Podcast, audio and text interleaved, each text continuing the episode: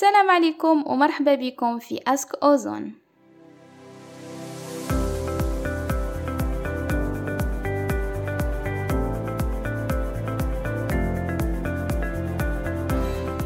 مستمعينا الكرام إن شاء الله تكونوا بخير وإن شاء الله هذا البودكاست يلقاكم بخير وعلى خير. ايوي صوتي ما راهش مليح. هي في الحقيقة كنا نهضروا في ال groupe تاع أوزون بودكاست مالا قالت لنا la responsable يعني المسؤولة على أوزون بودكاست. يهديكم ربي انتجوا قصدها ديروا لي مور بودكاست. مي أنا نطقت قلت لها لا غالب راني معذورة صوتي على بالك فيش راه قالت لك لا لا. ديري لنا بودكاست على البحة.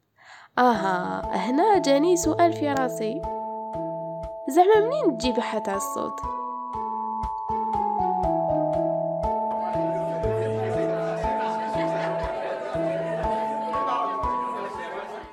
نجاوب على هذا السؤال راح نهضروا على الأساس واللي هو الصوت. وأنا ندير في البحث ديالي صادفت واحد المذكرة تاع شهادة دكتوراه في اختصاص الارتوفونيا يعني لوختوفوني وين الطالبة عرفت الصوت بأنه ظاهرة طبيعية ندرك أثرها دون أن ندرك كنهاها هذا التعريف منسوب لإبراهيم أنيس صاحب كتاب الأصوات اللغوية. والمقصود من القول هو أن كل صوت مسموع يستلزم وجود جسم يهتز. un corps لي vibre.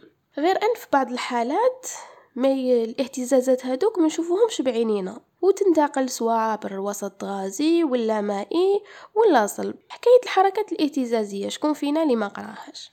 والصوت الإنساني كما كامل الأصوات ينشأ من ذبذبات يعني des oscillations للمصدر ديالها آه، في الغالب الحنجرة. كي يندافع النفس من الرئتين يعني هواء الزفير يمر بالحنجرة عبر الأوتار الأوتار الصوتية ويخرج على شكل اهتزازات من الأنف ولا من الفم. وتنتقل هذيك الاهتزازات في الهواء على شكل موجات وتوصل للأذن. من بعد يديتكتيها المخ يترجمها ويفسرها.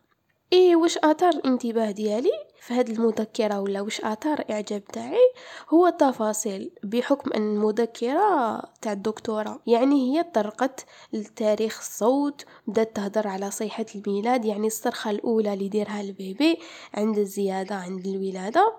واختلاف الصوت بين الراجل والمرأة والطفل وكيفاش الإنسان يكتسب اللغة اللفظية من نشاط الأوتار الصوتية تاعو لاتجاه التيار الهوائي والعوامل اللي تأثر على درجة الصوت مخارج الحروف وغيرها ونظن أنه موضوع مهم كبودكاستر أنه نكون نعرفوا هذه التفاصيل يعني أساسية الصوت ولكن بما أنه اليوم راح نحكي على البحة أو البحة الصوت نخليه فيزيولوجية الصوت في بودكاست خاص يكون شامل ومدقق.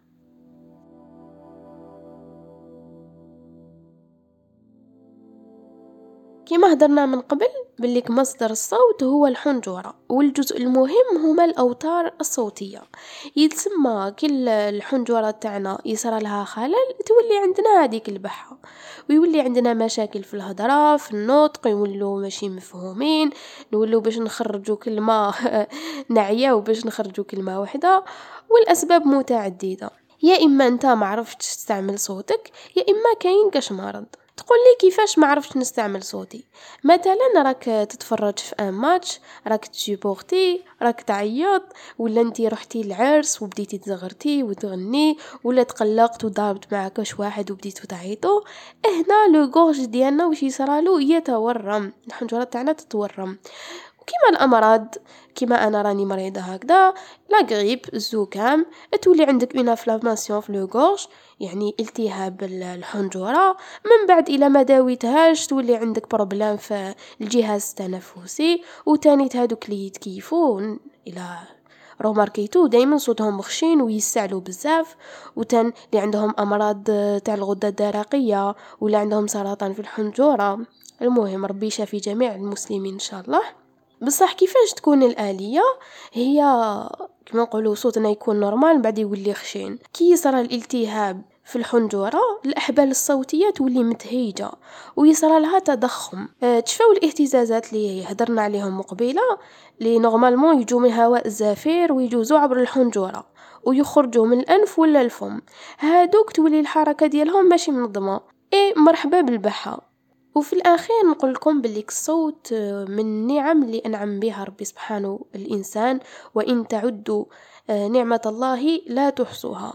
ما لا حافظوا عليها وحبسوا التدخين اهدروا بالعقل ما تتقلقوش. وإلا مرضتوا ما تنسوش تاخدوا دواوات تواعكم وتروحوا للطبيب قبل ما يفوتكم الأوان آه، شربوا الماء pour hydrater la تاعكم. et voilà إذا عندكم أسئلة ما تنسوش تبعتوهم لنا عبر مواقع التواصل الاجتماعي. وما بقى لي غير نقولكم بقاو على خير والسلام.